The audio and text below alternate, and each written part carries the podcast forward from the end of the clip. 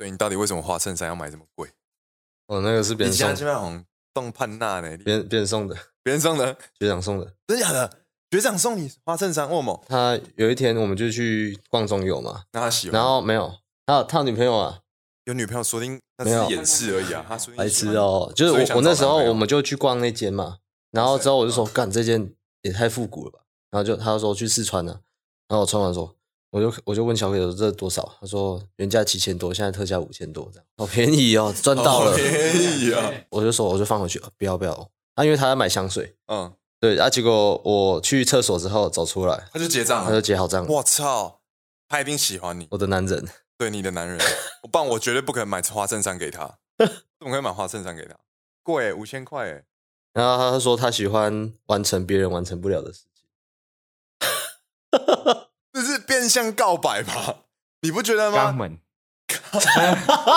知不知道自己在讲什么？完成一开始而已就肛门，我想要吴亦完群啊，成边完成不了的事情，这边这边我只想要吴亦群黑色的，告白，好吧？正常发挥正常发挥发挥。来吧。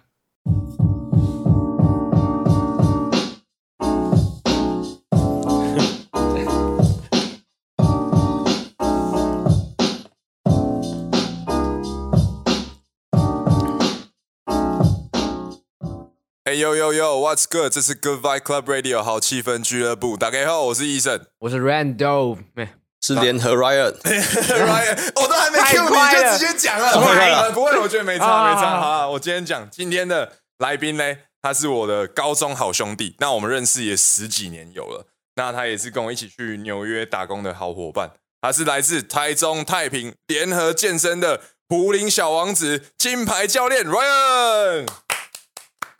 啊，那你刚才自己已经自我介绍过了。他的头衔很多哎，对啊，他哎、我跟你讲，我原本只有要讲他他是金牌教练，然后他就说不行啊，补一下那个灵狐灵狐小王子、啊，灵灵狐是什么意思啊？不是灵狐狐狸狐狸，对不起，狐狸是什么狐狸，你可以叫他讲啊。狐狐狸就是就是狐狸做的，狐狸做的那个训练机那个工具。我跟你讲，我现在、哦，我不要狐狸，我知道了。对对对，你刚才直接忽略他的冷笑话。他其实以前叫做乔治，他不叫 Ryan。而且你知道为什么他叫乔治吗？以前竹高中午的时候吃饭都会新闻都会放嘛。然后那时候是英国乔治王子，他那时候都会给一个塞饼，皱眉头，然后他就跟他很像。从此之后我就开始叫他乔治。其实乔治大我一岁，然后他是高二的时候转学过来的。对，然后我对这个人的第一印象啊，干这个男人怎么那么大？就所以是他很厚，你知道吗？看，哎、我觉得可以放大。所以你是高中就有开始在做健身这一块吗？呃，其实健身的起源，我觉得应该是从军校开始。哦，对他以前他转学来之前，他是读重症预校。我还没讲完，他那时候来的时候，我第一天看到他，那一天是开学嘛，然后大家去楼下搬书，对，然后我第一天看到他，会觉得哇，这男的那也太大吧。所以你知道我这辈子跟我这个兄弟讲的第一句话是什么吗？我跟他说：“欸同学，我可以摸看看你的胸部吗？” 对，是这样开始。所以他其实对我一开始印象超差，他就觉得，干你是你是不是怪怪的？这个人，你是不是那时候觉得我很没礼貌吧？没有，我那时候觉得你是 gay，那你那时候觉得我是 gay，认真对吧？靠背，怎么会有最好是啊。有人说你胸部很大，给我摸一下？对啊，我那时候那时候这样对他，反正他，我跟你讲，一开始我就觉得这个人很一本正经那种感觉。然后，其实如果你没有在听 podcast，你们是主高，差不多八十六年次左右的，你就会知道，每次放学，操场旁边那个单杠场都有一个校委在那边暴力上杠，那个人就是乔治，那个人就是乔治。他从高中开始就很疯狂在健身，然后放学的时候，他就会跟另外一个学长一起在那边练一些街头的。你那时候那些东西到底是什么？可以跟大家介绍一下。哦，暴力上杠就是那时候就开始接触一些街健，那哦，街头健身，对街头健身，哦街头健身那这个东西怎么这么酷啊？或者哦对人可以往上甩上去他那时候还会做人体国旗，你知道国旗吗？我知道，就这样。对对，他会直接人真是横着这样子，对不对？他都那时候都有办法做这些东西。我也跟大家聊一下，我们今天的主题就是来跟大家分享说他怎么接触健身，那他的启蒙，然后到他怎么接触健身产业，大家现在投入业业界两年这样子。你那时候怎么刚开始接触到健身？嗯，其实呃，除了军校之外，我觉得影响我最多的应该是李小龙了，哦因为我以前会看李小龙李小龙的电影，嗯对，像《死亡游戏》，对他就是有一些打斗的场面，那我觉得哇，这个人怎么力量这么大，然后又可以又肌肉又粒粒分明。哦对对对诶然后是小时候开始接触，嗯，对中正预校前，对对对那时候对对对喜欢他的对对那那时候就觉得哇，他的武打片真的有够帅的。嗯那是你的启蒙点。哎，你大学要不要跟大家分享一下你读哪？哦，我是中兴大学文创系，完全没有关系。台中中心大学、国立中心大学文创系，完全不搭嘎，对，完全很不搭嘎。难想象，以为会是什么比较像体院是体育对台相关的，体之类没有，对啊他是中心大学，然后文创系。然后那时候我们大二的时候，我们一起去纽约，对，然后回来之后，他就开始投入在，我忘记你你怎么开始的。哎、其实我要讲到说，哎、我我以前为了要讲到中心大学，我以前是为了要完成健身教练这个梦想，然后其实从预校出来，我就不断在找健身房，想要当健身教练。那那时候就是接触到那个产品的那个健身房，就是产品的健身房有有就是卖产品的、这个就不讲了。对对对对 OK 对 OK OK OK，嗯那那时候其实就想说，哎、为什么健身教练肚子这么大，嗯，然后练得不怎么样，还可以当教练？教练，对对对对对对嗯懂。对。那随之我就是读大学，因为其实我去研究这个这个领域，我会发现，呃，健身教练不一定要是体院出来的，是，对对对就它门槛其实没有那么高。对，因为他不一定需要专项性。一个嗯、呃老人他不一定需要有跳高或是说跳远的那个能力，他要也许只是站起来。哦对对对对对对，了解。所以其实，在健身产业里面，不是像大家想象的说，我一定要八块肌啊，一定一定要多壮，体态怎么样？有些人的取向很单纯，他就只是要改善改善生活上面的一些基本功能。我觉得不可否认是，如果你有比较好的身材，相对来说就是一个活广告，对不对？当然没错。对啊，所以嗯，当然就是看怎么去选择，但是我觉得好像还是有必要让有自己差的那个有一定的体线态比较有说服力。一个广告招牌的概念。是这样说吧？没错，这绝对绝对是毋庸置疑的。可因为是，在健身产业里面，是不是也是有一些，就是其他体态看起来也不是到真的很标志？呃，没错，因为其实我们要理清说，体院和身材，或是说外外在这件事情，呃，你读体院的，你不一定专业能力很强，你也是可以透过像现在健身产业有很多呃课程，或是说像国际证照可以去学习，然后嗯可以去考试，外在绝对是加分的。因为假设你想要找一个教练，你不可能找可能肚子很大的，或是说只会用嘴巴讲，可是他自己却做不到的。哦，了解。看起来就很 low，对，那你要不要跟大家聊一下，你那时候刚开始正式接触说在这个产业，或者是我记得你有去比赛嘛？可以哎跟大家聊一下比赛的。那时候为什么想要比赛啊？哦，因为那时候想比赛，是因为就是为了要累积在这个产业的一个竞争力。哦，所以健身比赛在健身产业里面算是一个，例如说我有一个证照，或者是说我有一个成就的那种那种概念嘛？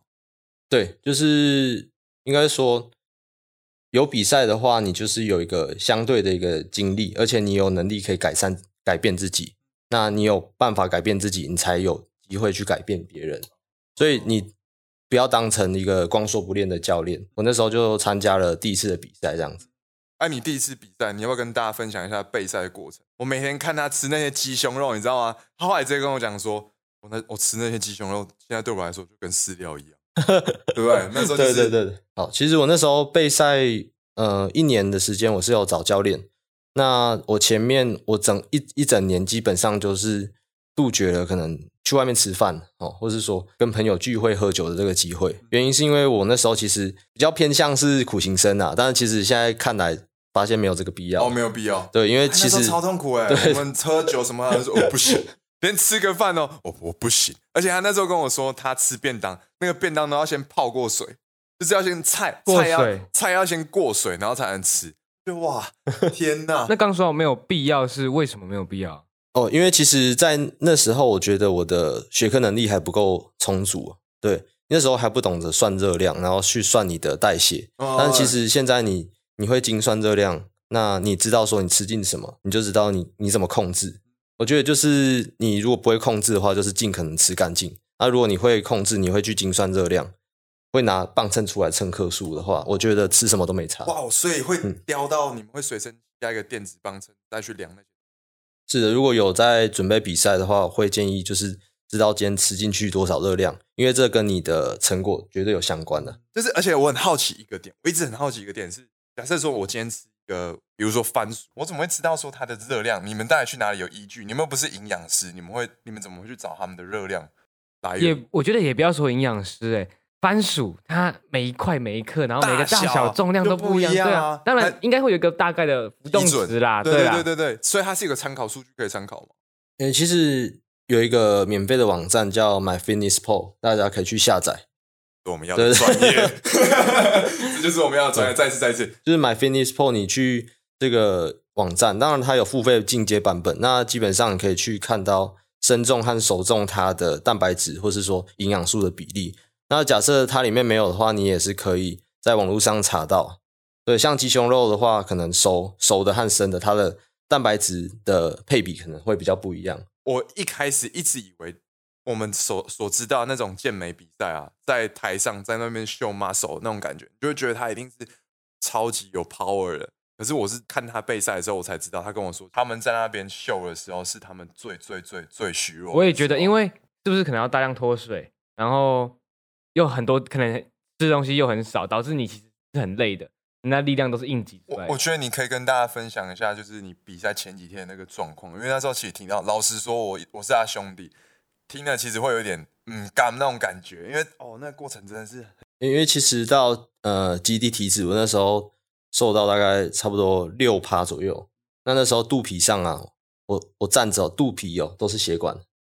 然后最难是肚皮上有血管，因为肚皮大部分是人体囤积脂肪的地方。是那我那时候控制，我在前呃最后我采用呃减水法，就是一开始灌八千，那慢慢把水量下降，采用这种方法让身体自动脱水。那假设体重还没到的话，会去桑拿去烤烤箱，去把多余的水分烤出来。对，那再来就是会控制钠的含量。对，因为你钠会储水，因为你脱水了，你如果又吃钠，所以后面几天的食物基本上是很难有味道的。嗯哼，对对对对对对，可是那会不会影响你睡眠？会。所以我那时候睡前很很难入睡，我就吃安安眠药。天哪，超累哎！那如果以现在的你自己的专业知识跟这个饮食调和啊，你还有办法？你还会像以前这样子吗？就是如果在备赛的前几天，还是要这个样子吗？呃，是不太需要，因为其实你提早把状态做到位的话，其不会那么轻松一点点不会那么累。嗯对对对，所以那个时候就是算是你的专业知识还没有到那么充沛，所以是就土法炼钢的方是是式在做是是这件事情。对，因为你知道他们去比赛，他们还要那时候还去晒黑嘛，你还有对一中那边去那种那个那个是什么啊？就是日晒馆日晒机，对，室内日晒，那个有点像是女生化妆之前要先怎么有一个底妆。嗯，对对对，因为我们上肤色剂颜料，如果你有底妆的话，比较不会呃颜色比较咬得住，比较可以稳定这样子。颜色比较深，衬托你的线条看起来也会比较明。对对对对对对哦那那是你第一次嘛？那你第一次比赛成绩那那时候比较认为一切都是在控制范围内，结果什么都没有。结果第一次没有，是什么都没有应该算是会蛮沮丧的。我记得备赛那时候了我大概九个月吧，九个月，然后结果什么名次都没拿到。我那时候蛮挫败的。很挫败。我那时候去，呃，我们是一群人一起去比嘛，然后去吃，最后去庆功宴，算就是不管怎样啦，就是庆吃个东西嘛。我去吃东西，吃到一半跑去厕所哭了，真的，我真的跑去厕所哭，因为很难过。你想，你我很辛苦赛了对。九个月，对啊对啊对啊。每天那么辛苦，然后结果后来换得的结果，对对对，其实我这边我想要讲一下哦，我跟他认识十年，他对我来说就像我不知道听 podcast 你知道《阿甘正传》这部电影，他就是阿甘本人，他永远都不会是那个聪明的那个，但是他会努力冲，他都是最认真的那个。啊以前在高中的时候也是啊，你知道我们都去图书馆哦，然后可能人家我们花一个小时可以完成的作业，他都会花到三个小时，可是他还是照做。即便考出来成绩还是很烂，有这么多吗他还是照做。所以我其实讲认真，我这辈子认识的好兄弟里面啊，他真的是我觉得最哈手那个。耿直，太耿耿直啊，对啊，他就是一个他知道自己的资质没有大家好，可是他永远都不会是很放弃的那个人。哎，那我还蛮好奇一件事情的，就是对于资质来说啊，你会你为什么会觉得资质没有大家好？哎、因为其实我的就是我没有到很聪明，但是我觉得我受到，就像我前面提到，我受到李小龙很大的影响。真的，就是李小龙，他不是只有体态而已，他甚至他最吸引我是他的心理素质。嗯，他最吸引我是他的心理素质，因为他是呃我没有记错，他是第一个在好莱坞的华人吧，是是什么？是是是是，对然五大后明星，对，那他那时候一个人去从香港到美国的过程，遭遇了多大的困难。嗯，对，虽然他最后死于非命，但是他给我的那种心中的强悍感对，强悍感是我认为说，就算你今天结果不好又怎么样？对你，你要去努力去拼嘛。对啊，所以把东西，呃，把故事拉回来讲啊，他第一次备赛这样嘛，他也很挫败。可是我就像我刚才前面提，他的精神，他不会放弃，所以他又隔年嘛，你隔年又报名了第二次，对，然后那一次的结果跟大家报告一下吧。哦，最后我再备赛一年，那其实我很开心，就是呃，我的教练 Mars，对他这边 shout out 一下，shout out to Mars，他一定会听这个 podcast。对对对对 Mars 是他的算是教练的启蒙蒙启蒙教练启蒙教练。对对对对对我，那时候虽然我只有跟他上二十四堂课，因为其实我当时没什么钱，但是因为我我上课我都会抄笔记，就是下课也都问他问题，那他觉得，因为我我跟他说我想要当教练这样子，然后他就培训我，这他真的对我很好，他我在上完课之后，他免费帮我训练一年。对啊，而且我讲一下他们的起源哦，他们其实是那个 Mars 他的启蒙导师，其实就是在那间健身有名的产业里面当健身教练。那为什么他会看到这个小家伙，你知道吗？因为你每次那时候都五六点就去健身房嘛，嗯，其实我是他第一个认识的会员，对啊，这个渊源非常深。有一天我在哦，我是在新时代练的，新时代健身工厂啊。那时候我第一次进去的时候，哎，我那时候一大早就去，然后我我我忘记很像某个冬天吧，很冷的时候，冬天其实健身房不太会有人，尤其又在很一大早早的时候去，对对对没错，大概那时候只有十一十二度，然后我就想说，呃，我想要早上训练，因为器材比较多。那我就看，哎，一个健身工厂教练，我就说，哎，这个路口在哪里？然后我就认识他了。对对而且他是每次都看他很很早去，我因为我其实有跟 Mars 聊过，然后 Mars 那时候就跟我说，他就觉得这个人神经那么早，还有那么冷，然后就只有他，可是他每天都看到他在那个 moment，嗯，就很很像，好比说我讲个故事好了，Kobe 啊，Kobe Bryant，他之前就有在一个 interview 里面，他就跟人家讲过说，如果你没有看过凌晨四点的洛杉矶，不要跟我讲说你多认真。哦，这他当然没有那么夸张，对对对对对，他虽然他虽然没有那么夸张，可是就是他就是一个，他去执行这个计划的时候，他一定是 hundred percent 在做这件事情。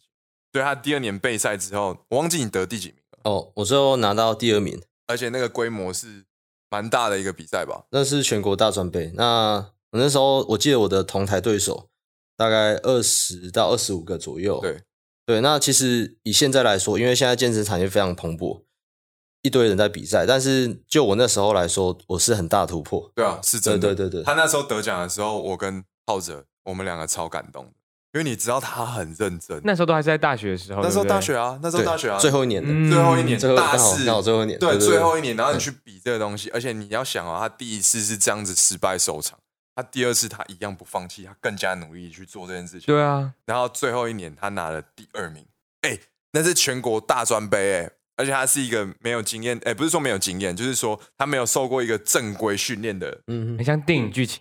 对啊，他就是像那个震撼擂台那种，对对对对，他就是那个男主角。对，所以他得奖之后，其实那时候其实讲认真，我真的超替我这个兄弟开心，也也很替他觉得骄傲了。然后他得奖之后毕业了嘛？哎，你是先去当兵吗？诶，我是先当巡场教练，建工先当巡场我巡场教练当了差不多十一个月，快一年。对，因为其实那时候一直在等当兵嘛。我其实前面当巡场教练，我就是练习在现场互动能力。所以假设你之后有想要往健身圈去发展去发展的话，我觉得很重要是人际互动能力。对，因为你所以你是这个是在你对当巡场的时候你学到的东西。是嗯就是要去察言观色，然后跟客人去打比赛这样子要。社交牛逼一点。其实也不是不见得说要社交牛逼，其实我觉得会比较偏向是你怎么样呃用你你的专业知识，然后让人家跟人家建立建立起桥梁这样子。他走的是一个诚恳路线，对，嗯对他走的是一个诚恳路线。相对来说，我们因为我跟他，其实我跟 Ryan 是第一次见面，对对对对，所以我相对来说觉得说他其实是一个蛮有距离感的。对我而言，哦真的，一开始他当教练的时候，我们其实会蛮担心的，会觉得说人际互动这方面真的不是他的强项，尤其他又不太会去跟陌生人去 social 这件事情。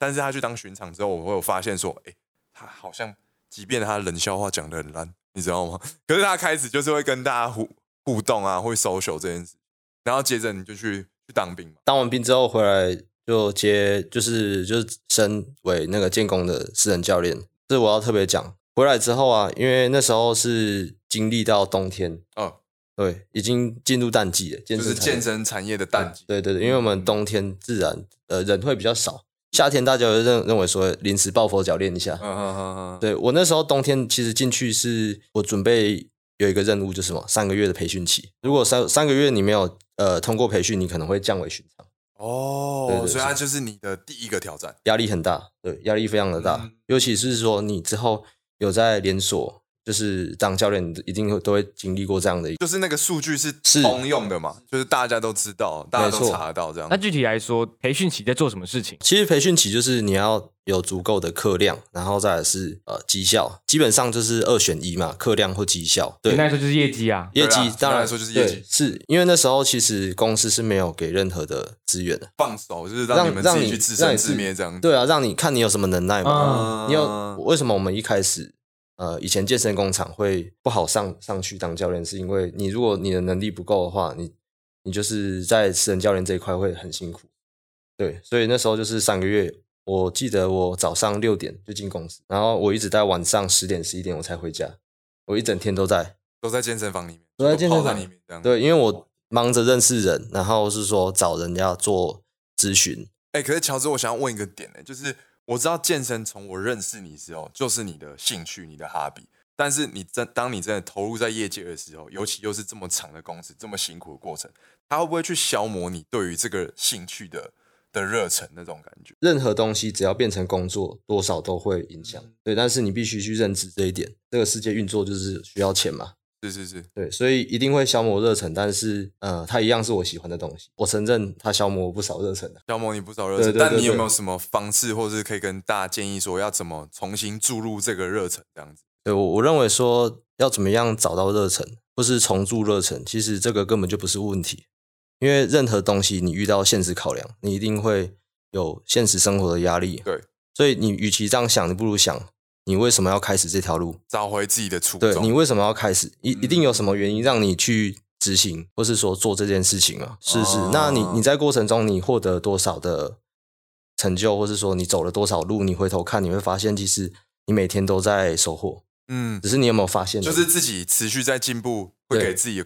更多成就感去 push 对对对对对，嘿哦，你在健身工厂，它相对在台湾，如果你有在健身产业，或者是你有在运动，多多少少一定都知道这一间公司。应该是说你在这间公司的生态下面，你是遇到了什么事情，或者是你想法上面有什么转折，后来才决定说从连锁的大企业健身公司转向投入在个人的健身工作室。我那时候离开，其实就是因为呃连锁的教练实在太多了，一个场馆可能二十到五十个教练，竞争太激竞烈争非常的激烈。嗯对，那本来这个社会就是弱肉强食，但是我那时候其实还没有找到我自己的一个定位点，哦，对我还不知道我自己处于在这个公司是扮演什么样的角色，是所以我我想要出来，就是其实那时候也是因为业绩比较低迷啊，对，那因为我们都是着重在数字上追求，但我后来才发现，其实不要去着重数字，而是你可以带给客人多大的价值，你业绩自然就会往上爬。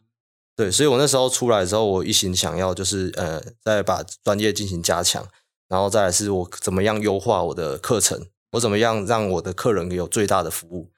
对，所以我那时候出来就是第一个，我想继续比赛；第二个，我想要提升我自己，我再继续进修。哦，对，这个会比较不是说在连锁做不到，而是嗯，在那么高压的情况下很难去比较没有多余的时思考间去再去做这些东西思。考，对你很难跳脱出来去思考这所以件事情。我我问哦，如果说现在在听 podcast 的观众，他是一个对健身产业，尤其是健身教练这个有兴趣的人，那变成说连锁企业跟现在所带的个人啊，你觉得差别跟优劣，你觉得是在哪里？可以跟大家分享。如果说是连锁的话，会比较偏向器材器材导向，就是你有各式各样的器材可以让你使用嘛。但是有这么多器材给你使用，你有可能会什么比较停滞不前，因为工作室相较于连锁，它的器材少，所以你要重于服务，重于调整，哦所以专业度自然必须要再高。其实，如果说想要入这行的人，建议一开始可以先去连锁去历练一下，里面有它的规模，有它的制度。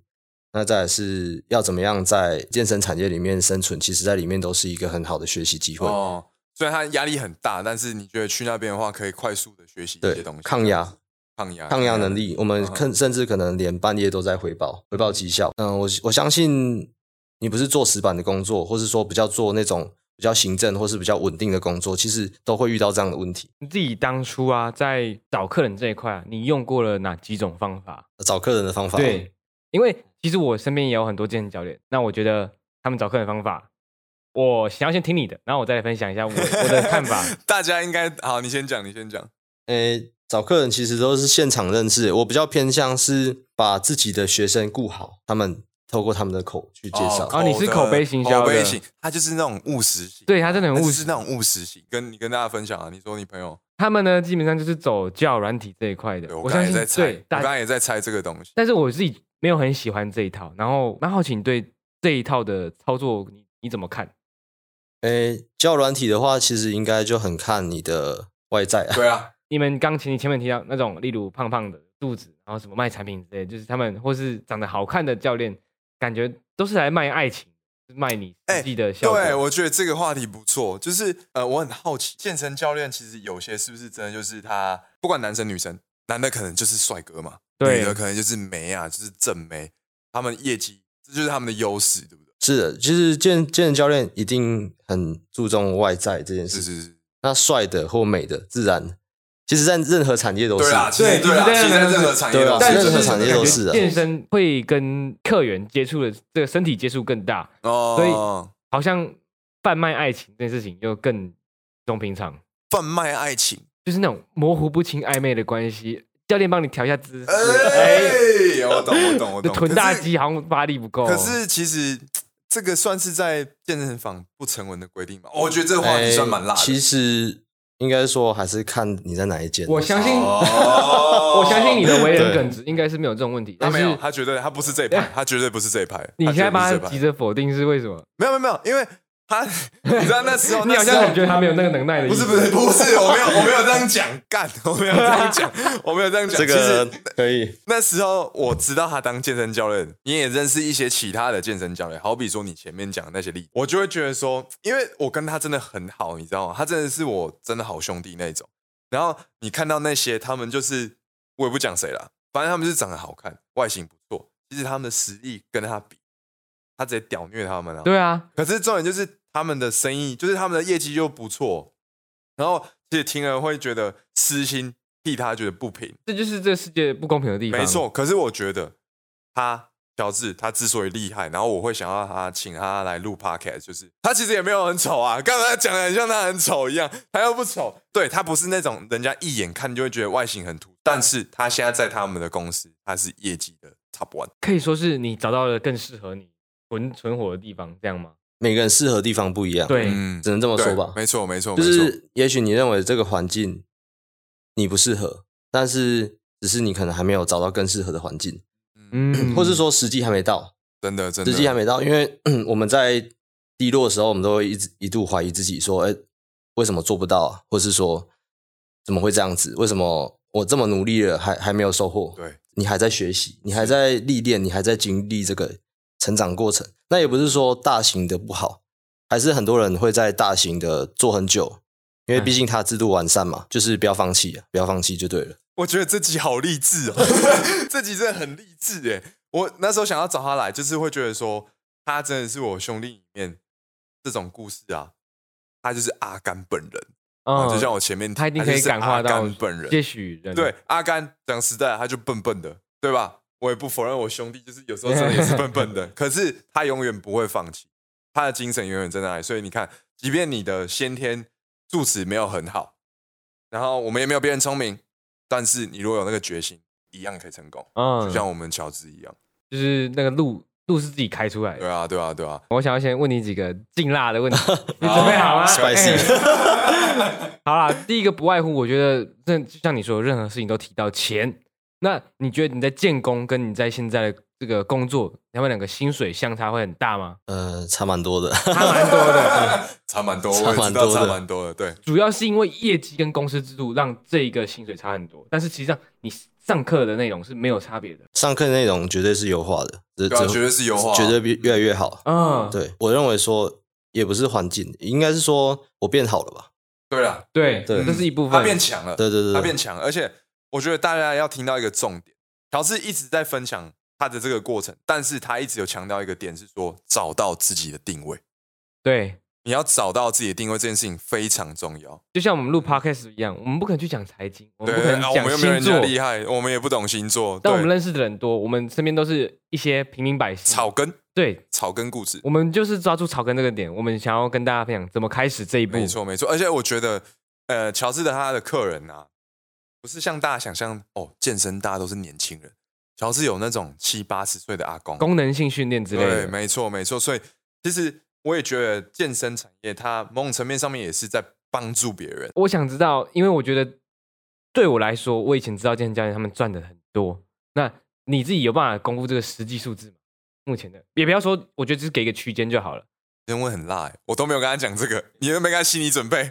我这个这个论据很大哎、爸爸，我这样讲，我这样问，我这样问，我这样问，就是你那时候最不好的时候大概是多少？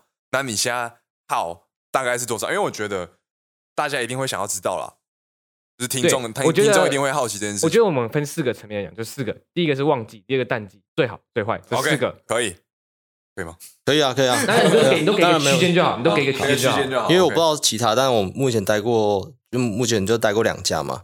那我最差的时候大概是两三万，但其实我们是长工时的一个工作者，啊你不能说听三对万多，你你你可能要去除以整天的时数你那时候可能一天待十二个小时，很多对对对月休几乎没有。就是因为我们是责任制嘛，呃，你没有做到，你就是就是被骂，所以那时候最差的时候大概两三万。就是没有业绩的情况下，对对对对对，那嗯现在是要十十几这样子。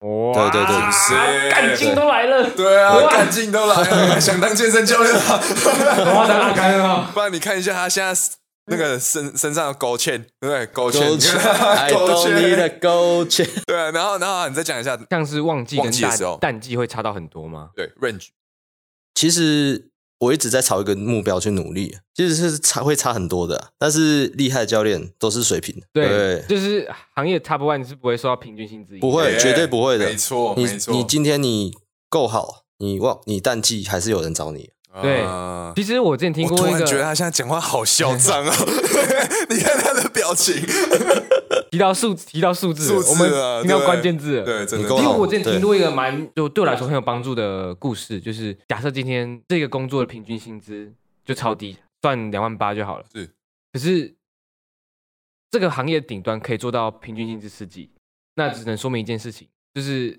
你在这个行业里面，你就是个弱的人，因为如果你是个强的，就是个废物，就是个废物。没 有没有。对，就这样啊，对啊，就是如果你很强，你根本就不用去在意平均薪资这件事情。然后我，觉得没错，Ryan 他现在在做的事情就是他在往 top top 不要走了。不要不要不要！可是我觉得你也可以跟大家分享一下，其实乔治那时候低潮的时候啊，他也曾经怀疑说，干还是其实我根本不适合这个产业。嗯，我觉得你可以跟大家分享一下，那你那时候是怎么去调整自己的心态，或者是哦，那时候低潮的时候，其实就会一直自我怀疑嘛，就是训练有什么用，对不对？练肌肉有什么用？还是单还是卖不出去？对那时候低潮到就是，其实晚上都会睡不着啊，整整天就像一个僵尸一样，面无表情，对，面无表情，然后脸很臭，对，因为你整天想的就是什么，讲想的是成成果上的事，结果上的事，对，结果就是什么数字，开始去反向思考，你有什么地方没有做好，一定会有什么地方没做好，你才会变成这样。对，那如果说全部都做好的话，应该还可以。对，所以我那时候开始去去换个角度来想这挖掘自件事情己哪一哪一些地方可能要再调整。是，对对对对，就是与其在那边抱怨啊，去 positive，就是正面的去思考，然后换个角度来想这件事情。对我记得他那个时候真的是蛮低潮，但是我其实也不太知道你的点在哪里。他就是一个点之后，他就开始变得很认真，然后也变得比较正向一点点。后来你是就是建功就觉得好，那我就先这边先告一段落，我新的开始。对对对对就对，就是有时候哦不是说你不不努力，不是说你自己不认真，有时候是方向不对，对啊，选择比努力重要。选择比努力重要。我觉得他就是一个很好的证实啊，因为那时候嗯其实他在建工的时候，的确真的比较不稳定，但是他现在在太平联合，他真的就是一个很优质的优质的教练，对还还要再努力啦。对啊，我们永远不会认为自己是足够的，对对对对，但是保持正向，保持正向。好，那我嗯觉得以今天的结尾啊，如果在听 podcast 的观众，他可能是想要投入在业界，有可能想当健身教练，那你会有什么呃建议会想要给他？就是以一个小学长的身份来跟大家分享。呃，如果说你想要投入这个产业的话，我不认为它是一个可以短期达到的目标，因为它入行容易，但是实际上汰换率很高。那汰换率很高，就是很多人都做个一两年就不做，或是说做很短，他们认为不适合就不做。对，是因为其实健身教练需要具备非常多的特质哦，包括基本的嘛，基本的专业度是对，那再来是体态，对，那再来是人际互动的能力，对，所以呃，你如果说你有在参加比赛或是一直在读书的话，那一定是更好。那如果说你只是想要透过可能话术，或是说一些比较呃骗骗人，的东西对业务性质获了。对，骗应该说也不是说骗呐，也不是说骗呐，就是你比较偏向是短期，你是为了要呃让人家买单，然后你叫他上课，那实际上是走不长远，因为你没有那个料。没有那个料，对没有那个料气都个料，出来了。没有没有没有那个料。哎，我觉得他真的讲话就是一 瓶满满的水，我们是半瓶水，对啊讲叮当，我每次讲话都讲的很开心，他讲话很沉稳，他是讲话很沉稳啊，可是就是有霸气。对，没错，没错。所以总结啦，就是你如果想要当健身教练，你想要在投入在这业界，拜托不要就觉得你自己帅，你自己漂亮不要觉得自己，很有料。不要觉得自己很有料，好不好？再补充一点好了，好，就是我觉得我之所以我成为教练，然后我我一直其实一直在往一个一个方向去走，就是也是 Mars 给我的，可以理让客户变成你的朋友。其实你在教学过程不不只是教他专业，你可能在参与他的人生。哦，哇，你看，好暖的教练哦，天哪，不觉得吗？很感动哎，我觉得他卖的是诚恳跟专业，对，就是真的呃，傻人有傻福那种感觉。但我不是说他傻，是指耿直的人，他终究是会有他的道路在。没错，他就是我认为的阿甘系健身教练，帅吗？他说还行啦，还行嘛，对不对？还行。可是你如果要专业，你要专业的东西，这边嗯，真的。所以我觉得最后也帮乔治广告一下，如果在听 podcast，你是在台中，在太平附近，我是 Ryan，然后我在树德路二五二号联合健身，对，好，好不好？在那个树德家训班旁边，要来找我的。家训班旁边。对对对 OK 你如果要专业，呃，找我们乔治，好不好？你要改善你自己可能生活上面的一些机能啊，或者是家人，可能阿公阿嬷身体，就是想要让他们生活一些基本的机能动作可以变好的话，乔治在这方面也都是专业的。没错。好，那今天节目就差不多到这边。那我觉得一样，按照惯例，那个医生还是会在片尾带来一首歌，那就 Yes yes sir。那今天介绍给大家的嘞是 Jake Simon 的 Gone。以上就是今天的内容啦，感谢大家。see you next time。